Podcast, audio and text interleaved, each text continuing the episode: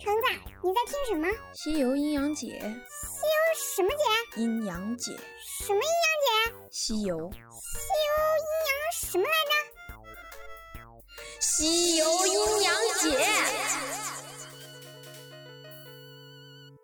大家好，我是橙子君，我是橙橙。本节目文案来自微信公众号“交易如人生”，由开号御书房制作播出。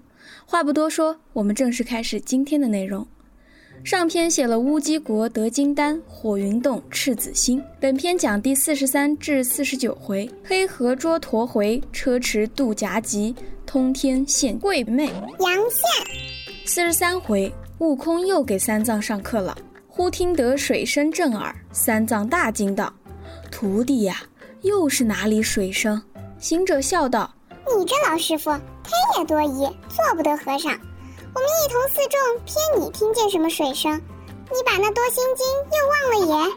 唐僧道：多心经乃浮屠山乌巢禅师口授，共五十四句，二百七十个字。我当时耳传，至今常念。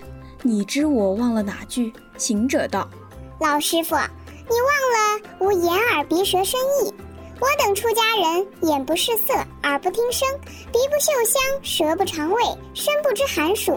亦不存妄想，如此谓之去退六贼。你如今为求经，念念在意，怕妖魔不肯舍身，要摘吃动舌，喜香甜嗅鼻，闻声音惊耳，睹事物凝眸，招来这六贼纷纷，怎生得西天见佛？整部《西游记》中，虽然一直都是悟空叫三藏做师傅，但实际一路上都是心猿在谆谆教诲。我们是不是也应该多听下自己的心声呢？橙子。你有没有听过“从心为怂人也”？我才不要变怂呢！呵呵，你难道不是一直很怂？哪有变怂之说？师徒行到了黑水河地界，河中有一驼龙为妖，强占了河神府邸，变化为艄公，将八戒和三藏骗上船来，擒了过去。幸遇河神前来诉说缘由，这驼龙原来是泾河龙王，也就是第一篇中被魏征于梦中斩了的那位。的第九子被西海龙王闲置在此，悟空前去西海找龙王理论，把个龙王吓得魂飞魄散，赶忙派太子魔昂带兵前去降服妖驼。太子与妖驼争斗一番，将其抓获。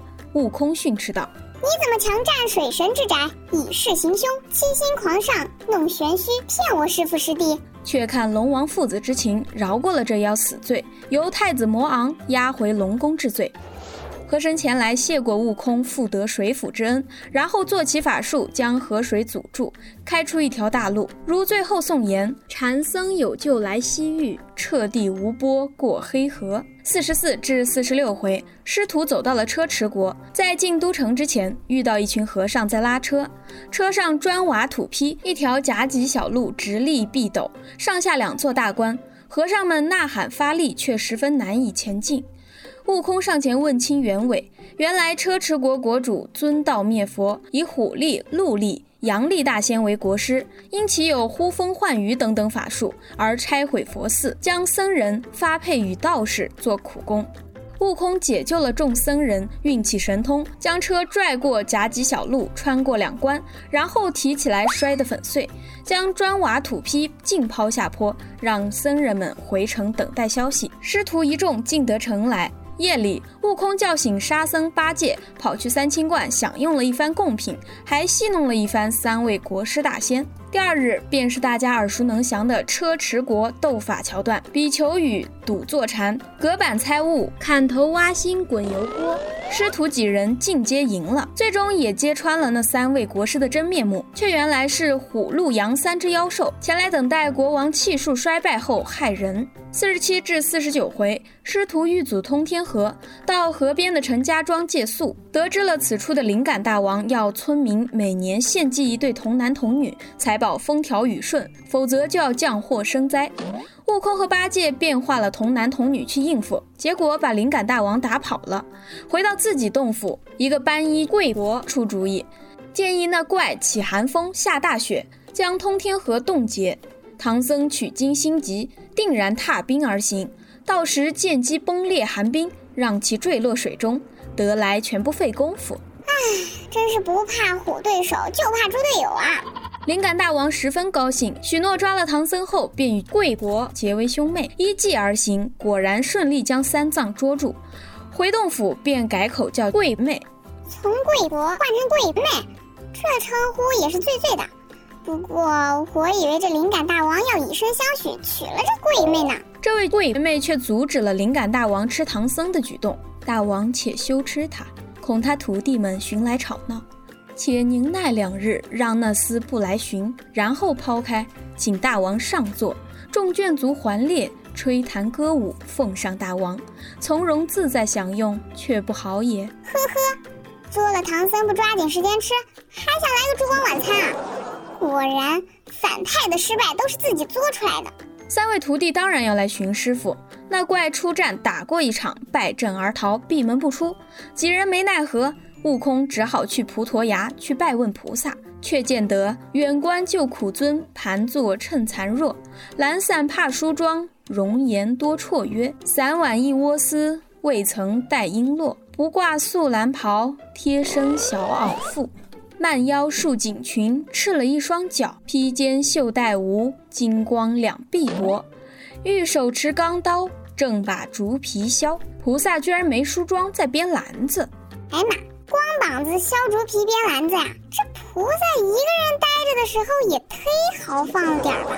不多时，菩萨拎着紫竹篮与悟空驾云而去，用竹篮将那妖怪收了上来。原来是菩萨莲花池养大的一尾鲤鱼精下界为害。师徒几人分开水道寻得师傅，路上陈家庄众人前来拜见菩萨，善图画者传下影像，名为鱼篮观音。呵呵，看吧。观音跟个明星似的，一个不注意就被偷拍了。这件事告诉我们，好看的私服很重要。正当三藏师徒要寻船过河时，通天河老猿出现，感谢悟空请来菩萨收走妖怪，他才能够回到之前被妖怪占据的洞府。于是前来帮他们过河。师徒几人乘着老猿渡过了通天河。老猿求三藏问佛祖。自己何时能脱去本壳，换得人身？三藏应允下。阴线、黑水河、车迟国、通天河三个故事，实际对应着道家修炼的三关：尾驴关、甲己关、玉枕关。过三关为性命双修法中强化小周天，以及任督二脉的必经之路。在此需要强调的一点是，每个人的任督二脉都是通的。不通的话就是死人了，只是平常人很微弱，修道者要用内气强化这周天循环。任督二脉的周天循环，在丹经中又叫做运转合车。哎呀妈！原来我一直都被武侠剧什么打通任督二脉、练就绝世神功给骗了。你练的不是《葵花宝典》吗？性命双修法的开始阶段，修心养性，一手下丹田，待到阳气满足，丹田不能容纳，自然开始走行督脉，过三关。一尾闾关，在背后下部脊骨尽头处，其关通内肾之窍，肾五行主水，五色主黑。故为黑水河，河中妖驼强占正宅，以势行凶，七星狂上，故弄玄虚。这些都是过尾驴关需要摒除的心态，只需心平气和，精满气足，自然可以顺利通过。二甲己关对应位置为脊柱中间，一般称为甲己双关，因为甲己包括命门穴和甲己穴两处重要穴位。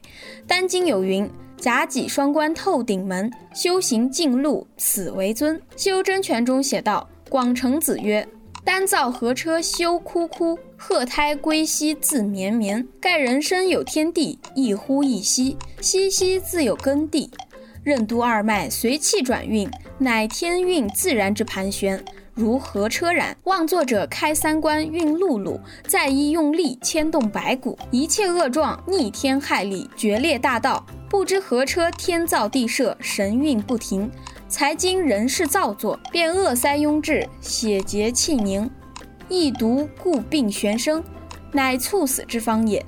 车迟国界在黑河、通天河之间，即河车迟滞之意。车迟国中于三清观戏弄三妖及之后的斗法亦有深意。虎力、鹿力、羊力三妖道自称大仙，星夜诵经，西图长生。既不识大道正宗，何能辨三清真假？心仪圣驾降临，拜求圣水金丹，如同世人占星离斗、扶鸾降基，而求延寿长生。蛊惑已甚，大圣允了圣水，却逆了尿水流于他们。点名圣水金丹本由修炼，而非可倒求，真性情皆空，全以神用，而不是声色。车迟国斗法比求雨赌坐禅，隔板猜物，砍头挖心滚油锅，不过是虎鹿羊三妖道学的邪门歪道。正如书中龙王所言，这个孽畜苦修行了一场，脱得本壳，却只是五雷法真兽，其余都洗了旁门，难归仙道。这个是他在小茅山学来的大开波，自己练的冷龙，只好哄瞒世俗之人耍子，怎瞒得大圣？也如悟空所言，这些旁门法术也不成个功果。一语劈尽天下求神通法术之人，三妖不知真性，误入旁门。习茅山开播之幻术，练身外冷龙之左道，呼风唤雨，点睛练拱，望息长生保国，舍本逐末，自欺欺人。故虎头不免于犬口，鹿藏竟为猪阴肠，羊骨终糜烂于腐窜，而冷龙莫能救。此国王所以放声大哭道：“不欲真传莫炼丹，徒用心机命不安。”又曰：“点睛练拱成何计？唤雨呼风总是空。”何其深切著名哉！三玉枕关，位于脑后，也为小周天一半，自下丹田起。通天河陈家庄老丈言道：“东土大唐到我这里有五万四千路，通天河处也为取经路半处。所谓灵感大王，灵为生育之灵，感为云雨之感，虽甘雨庆云，足以长养万物。”而自情纵欲，却能灼伤真元，恩中带杀，此理伤人。每每消耗真阴真阳，就如好吃童男童女一般。故曰：只因好吃童男女，不是昭彰正直神。又有贵国出谋划策，而且他对三藏是相当了解。那三藏取经之心甚急，看见如此人形。断然踏冰而渡，而灵感大王成功之后，他又阻止其吃掉三藏的举动。当贵妹叫出来的时候，真相就明了了。周易五十四，龟妹卦，龟妹争凶无忧利。龟妹卦的象征是，如果行为不正，前方就会有凶险，不会有利益。这也就是通天河一关所告诫修行者的：踏踏实实，不要着急，走正路。龟妹卦上六，女成筐无食，意思也就是女子的筐篮里空空荡荡，没有食物。这也对应着后面鱼篮观音的意象，所以桂妹其实就是观音的化身。通天河一劫就是观音菩萨为考验三藏而设下的劫难，这也就解释了为什么身为妙观察智慧的观音菩萨对自己池中的金鱼精逃逸居然不知情，以及贵婆为什么那么了解三藏而又阻止妖怪吃它。そうですね，我错了，观音大士。灵感大王被收服之后，回归自己洞府的老元出现，元通元气之元，通天河的行政区划又属于车迟国元会县。